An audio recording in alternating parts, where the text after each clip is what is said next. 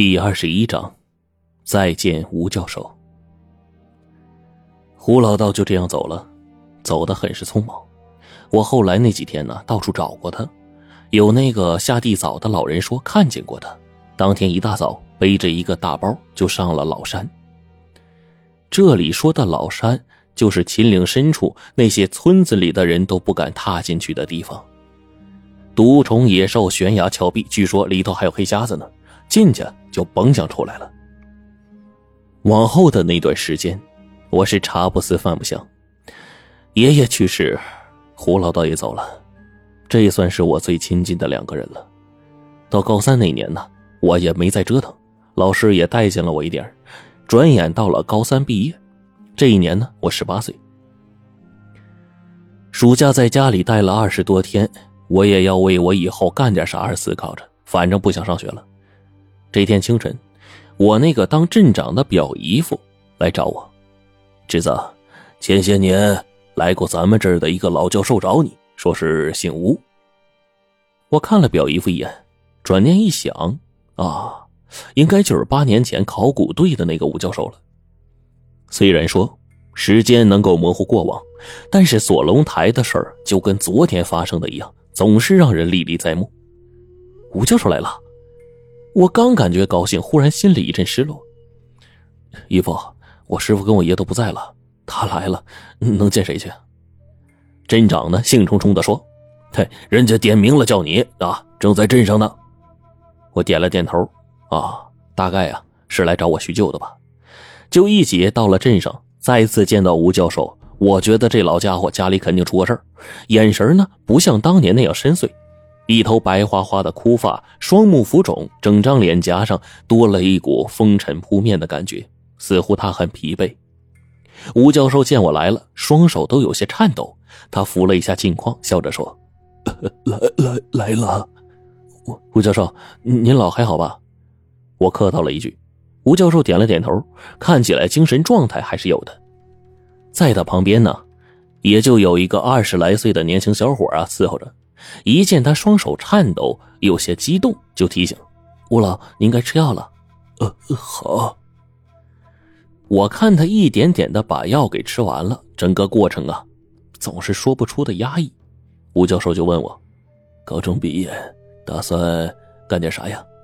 他呀也不算外人，我就把自己想法告诉他了。我跟我师傅学过一些本事，也喜欢这些玄学之类的玩意儿。呃，最近呢，市里火葬场缺一个镇场子的师傅，我准备过去。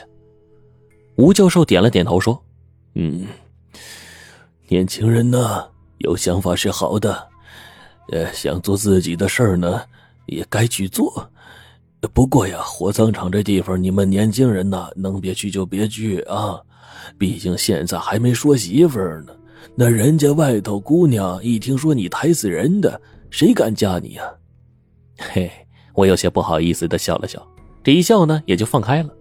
吴教授一看气氛缓和了，就对我说：“陈子呀，你想干跟那个风水玄学相关的事儿，那在考古这方面有没有打算啥的呀？”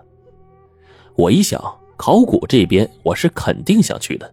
你就单不说别的，就是锁龙台那些事儿啊，也一直印在我脑子里。倘若有一天我能跟考古队再去解开这个秘密的话，哎，但是毕竟呢，我是不能自己下墓的，那是违法的。但还不等我说什么，因为我看到了吴教授身边那个年轻小伙子，他浑身突然抽搐了起来。如果是普通的抽搐，我根本就不会放在眼里。但是这小伙子刚才那一抽啊，整个脸上一层凹凸不平的血管突然就崩了出来，这给我吓了一跳。我心里有一种不好的预感。再一看他，只见这年轻小伙子双手不停的抓，不时呢手脚脖子啊，包括脸上，都蒙上了一层青色，整个人脸上表情不断的变化，看起来很是狰狞。不好，他又犯病了！吴教授急忙把自己吃的那种药拿出来一粒，说：“罗晨，帮我！”他话刚说完。小伙一跃而起，就跟疯了似的，朝着吴教授抓去。我正好站在侧面，眼看着这家伙狰狞的张大口，两边嘴角的牙都爆出来许多，都变成獠牙了。我的妈呀，这是尸变呐！教授小心！我一个箭步冲上去，将其踹翻在地，下意识的咬破中指，一指点在了他额头的正中。他士气上到危险，我用中指血点住他的眉心，能暂时克制住。做完这些，我再看吴教授给这小伙喂药，才意识到不对呀。刚才吴教授双手颤抖，那小伙在给他喂药，但刚刚小伙尸变，此刻喂药的，却却是他。教授，这究竟怎么回事啊？我终于忍不住的问了出来。有些事儿还是问清楚比较好。此时此刻。吴教授的脸上表情是异常的难看，大概是他自己也没料想到会发生这些。终究，他叹了口气，一拍脑袋：“哎，这事儿啊，说来话长，但现在也不是谈论的时候。你看，他一指那小伙我才发现这家伙不对劲儿啊！活人尸变算是极其少有的事儿，除非是被僵尸抓伤。”不然，寻常的尸变，哪怕是感染尸毒，也不会触发呀。那这意思是他们博物馆里有僵尸？我这才发现，虽然我用中指血呀暂时定住了他的一身尸气，但是他的指甲依然在长，并且速度奇快。才不一会儿，这家伙的指甲已经长了将近三公分。照这样下去，尸气蔓延到心脏，迟早玩完。想办法找些糯米撒在他脚下，挥发尸气，用桃木粉冲水喂他喝。我吩咐完，伙计呢，赶紧去办。我那个镇长表姨夫进来，看到这一幕，吓得赶紧捂上了嘴。趁这个机会把他指甲剪掉。吴教授手忙脚乱的跟我一通忙活，才把这家伙给治住了。镇长的糯米弄回来，我把干桃木烧焦，倒上水给他冲服了。看到吴教授一脸担忧，才提醒他：“哎，应该没事了，他症状算轻的，有的治。”我的眼睛再瞄到了吴教授身上。此刻，他也明白我想要问什么。良久，吴教授长叹一口气：“哎呀，我们遇到麻烦了。”他伸出双手，将手臂挽起来，撑在我的面前。吴教授的两个手臂就跟那肌肉萎缩似的，而且呢，颜色还带着一点点的浅黑色。甚至在我看来，有一点的恶心。我走过去，挽起那伙计的胳膊。吴教授叹了口气说：“哎呀，他的在脚底。”我一脱掉那小伙的鞋，果然如此。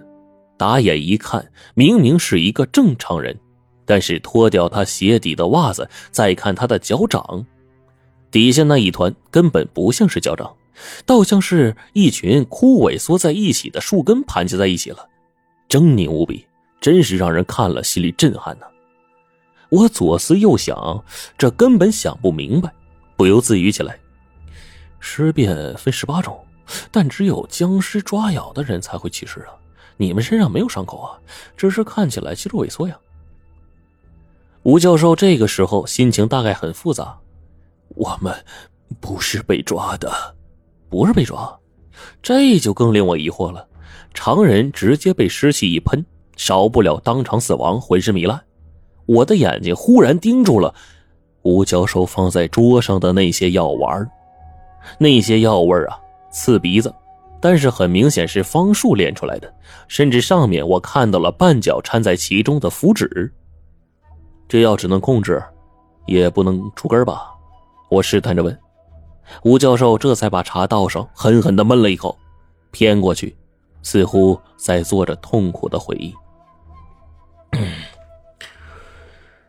八年前，那年你十岁，锁龙台的考古挖掘，你还记得吧？他忽然问我，我点了点头。毕竟啊，那件事儿也是我记得最清楚的一件事。吴教授清了清嗓子，继续说。考古队十一个人死亡，摄像师死了仨，发掘工作被紧急叫停。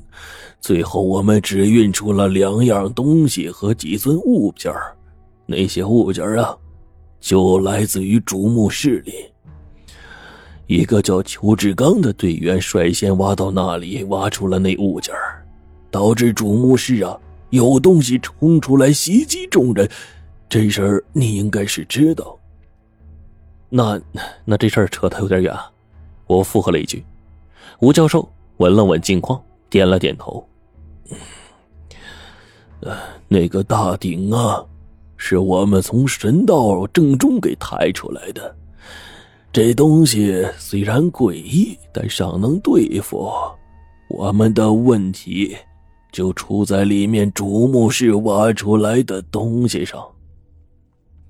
我听到这差点脱口而出啊！那是一块磨盘。